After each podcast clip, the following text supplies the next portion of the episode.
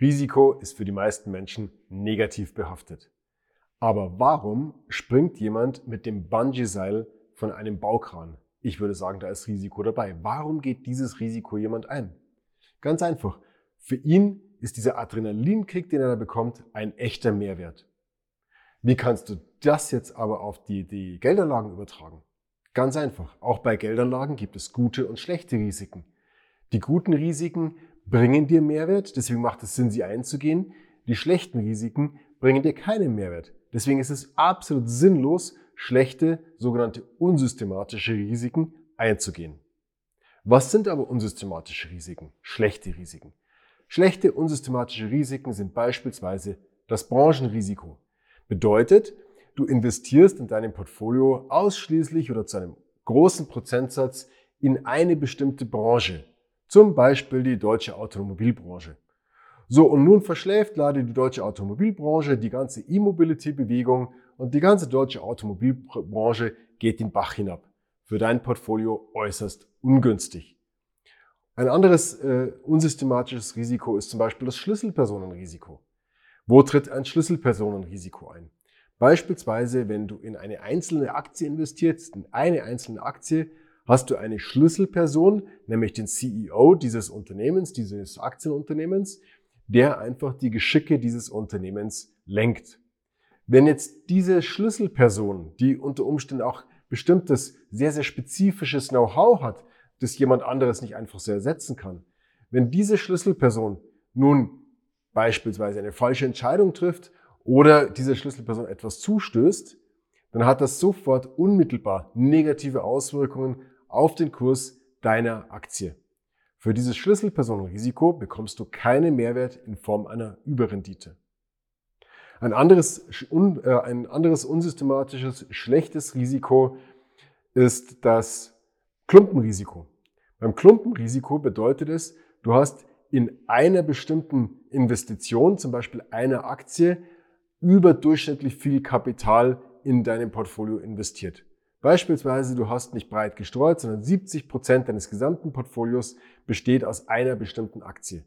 Wenn diese einzelnen Aktie nun irgendetwas passiert und sie sich negativ entwickelt oder das Unternehmen gar pleite geht, hast du in dem letzten Beispiel 70 Prozent deines Portfolios vernichtet. Auch für dieses Risiko bekommst du keinen Mehrwert. Es macht also keinen Sinn, so ein Risiko einzugehen. Deswegen trenne dich systematisch von allen unsystematischen Risiken. Das ist ein Wortspiel. Bitte konzentriere dich ausschließlich auf die guten systematischen Risiken. Was ist aber nun ein gutes Risiko? Nochmal zum Beispiel von am Anfang, das Adrenalin, das ausgeschüttet wird, wenn der Bungee-Springer vom Baukran runterspringt, das ist für ihn ein positives Risiko, ein positiver Ertrag aufgrund des Risikos, das er eingeht. Für dich als Anleger ist ein Ertrag das Ergebnis des positiven Risikos, ist die positive Rendite, die du einstreichst. Deswegen, wo bekommst du Ertrag auf dein Risiko?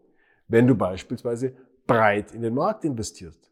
Wenn du also es schaffst, zum Beispiel den gesamten Aktienmarkt der Welt, den gesamten Weltaktienmarkt einzukaufen, hast du diese ganzen kleinen unsystematischen Risiken, hast du alle wegdiversifiziert.